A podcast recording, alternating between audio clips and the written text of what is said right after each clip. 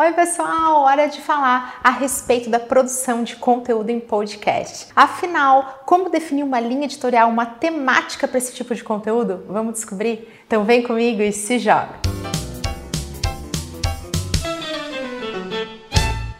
De largada, vale lembrar que o conteúdo em voz é uma super tendência para os próximos anos. E além disso, nós temos uma oportunidade especial para o mercado brasileiro. Por aqui, a nossa tolerância e preferência por conteúdos mais longos, de até uma hora. Olha que oportunidade para que você esteja de forma imersiva, contando com a plena atenção do seu público, dos seus clientes. E olha só, mais uma oportunidade em diferentes contextos. Isso porque a gente tende a consumir os podcasts quando está dirigindo, no trânsito, na fila, fazendo supermercado, lavando louça. Então isso vai garantir uma nova proximidade, um novo modo de se relacionar e de estar tá em presença, né, presente com o seu público. Com tudo isso em mente, eu quero passar para vocês quatro sugestões de linhas editoriais, de temáticas para que você passe a contar com um podcast também. Primeiro modelo de temática,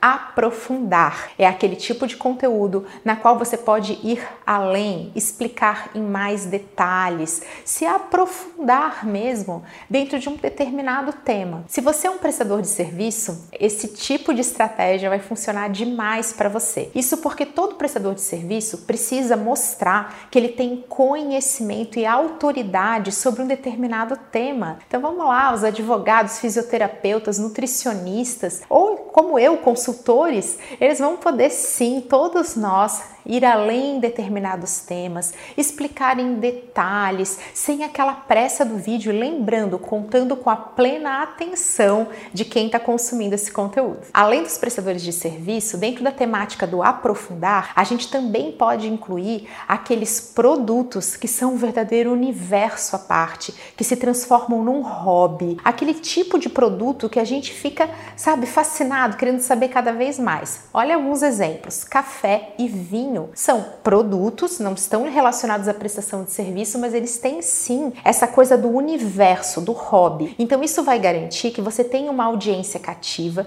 disposta a entender mais, a conhecer detalhes, a ir mais além, a ter verdadeiras aulas sobre esse universo. E essa é uma excelente temática para você. Mais um exemplo de segmento que pode estar tá dentro dessa temática do aprofundar são os produtos complexos. Exemplo, os imóveis. O mundo dos imóveis tem uma série de legislações, tributação, como escolher o imóvel, tem muito essa relação da venda consultiva. Então, se o seu mercado tem essa questão da venda consultiva, o formato de aprofundar vai ser sob medida para você. Se você não sabe por onde começar, eu tenho uma dica para você. Comece pelas principais dúvidas dos seus clientes. Vai lá no saque ou começa a monitorar o inbox, os comentários das redes sociais, porque por lá costumam aparecer dúvidas. E geralmente essas dúvidas são muito parecidas. Priorize esse tipo de conteúdo, porque assim, quando alguém te fizer uma pergunta, você vai poder direcionar para esse conteúdo profundo. Então, se alguém pega e pergunta, poxa, como que eu faço tal coisa? Isso está dentro do teu espectro do podcast, está dentro dessa temática que você aprofundou, explicou em detalhes, você dá a essa pessoa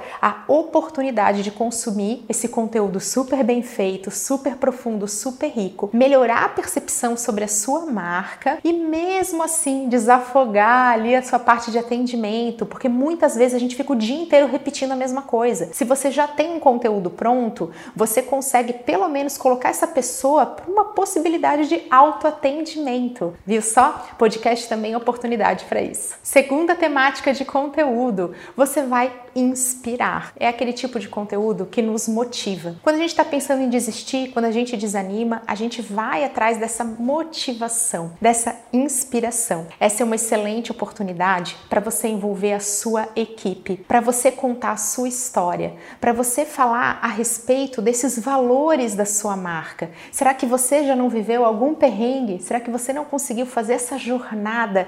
E momento ali que estava tudo dando errado e aí você fez dar certo. Ou então você conseguiu lidar com uma situação que quando você conta essa história para alguém, a pessoa fala: "Cara, que legal essa história, que bom que eu ouvi isso. Eu estava desanimado, agora eu ouvi isso, eu tô novamente motivado". Para muitas marcas que não vão ter produtos tão complexos, fica às vezes complicado você só falar do seu nicho, só falar do seu produto, mas você vai poder falar da sua essência, daquilo que está por trás. E mesmo que para você pareça uma história corriqueira, essas são as temáticas mais fortes para gerar conexão. É uma excelente oportunidade para que você mostre isso que está ali por trás, muitas vezes escondido, e assim gere uma conexão muito profunda com a sua audiência. Terceiro modelo de linha editorial para podcasts é o entreter. Ele, o entretenimento, a diversão. Quero estar aqui como exemplo o maior podcast do Brasil, o Nerdcast, que fala sobre temas que muitas vezes são difíceis e complexos, como é o caso de física quântica, com muito humor, com muita descontração,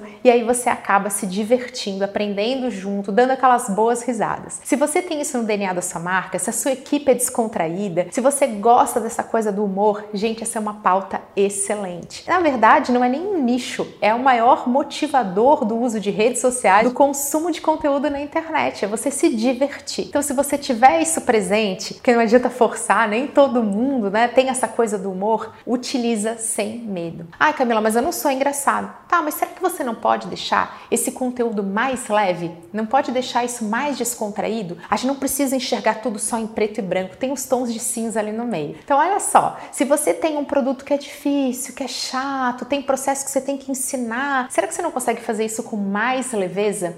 E assim trazer essa questão do entretenimento, da pessoa que está consumindo seu conteúdo nem ver o tempo passar e ficar com aquele gostinho de quero mais? Esse também é um momento para a gente engajar a nossa equipe. Isso vale para qualquer temática de linha editorial de podcast. Eu garanto que você tem na sua equipe pessoas que sabem muito, que falam com clientes, que são super simpáticas, mas na hora que ligou a câmera, a pessoa sai correndo, ela não quer falar, ela tem medo de de aparecer, nem um story ela quer gravar. Só que o podcast, gente, não tem essa questão da imagem e pode ser o ponto de partida para que se inicie a geração de conteúdo. Então você pega essa pessoa da sua equipe e fala: "Vamos lá, eu vou te fazer algumas perguntas, vamos, você vai falar aqui seguindo esse roteiro" e a pessoa fica mais livre porque ela não tem essa coisa da câmera, do vídeo ali toda relacionada. Por falar em trazer pessoas, em chamar a equipe, esse é o quarto modelo de linha editorial que você pode apostar, que é o formato de entrevistas. Dentro das entrevistas a gente tem duas maneiras de lidar. A primeira é aquela mais tradicional, na qual você vai chamar um especialista, um formador de opinião, ele pode ser da sua equipe, pode ser um colega, um parceiro, um profissional convidado, e você vai fazer uma, uma espécie de mediação. Você faz perguntas que sejam né, temas é, relevantes, que a sua audiência já faz essas perguntas, você pede para que essa pessoa responda. E assim, a sua marca vai estar transmitindo conhecimento, mas através da chancela desse profissional. E o que a sua marca faz é justamente essa curadoria das perguntas diferentes, dessa nova visão. O segundo modelo já é um que eu utilizo, que é aquele formato mais de bate-papo. Você chama um especialista, chama um colega, chama alguém da tua equipe, mas não é só para fazer perguntas e para que essa pessoa responda, é para vocês trocarem ideias. Eu adoro esse formato, especialmente quando ele relaciona diferentes pontos de vista, porque justamente a gente consegue complementar e até unir diferentes públicos. Um público que de repente pensa diferente vai se identificar, mesmo que ele tenha opiniões diversas, divergentes daquelas que você tem. E isso consegue enriquecer ainda mais e trazer essa sensação de diferentes pontos de vista que é tão rica e tão esperada dentro desse formato que é o podcast. Eu espero que esses quatro modelos de linha editorial possam te inspirar a colocar tudo isso em prática. Um beijo, até a próxima!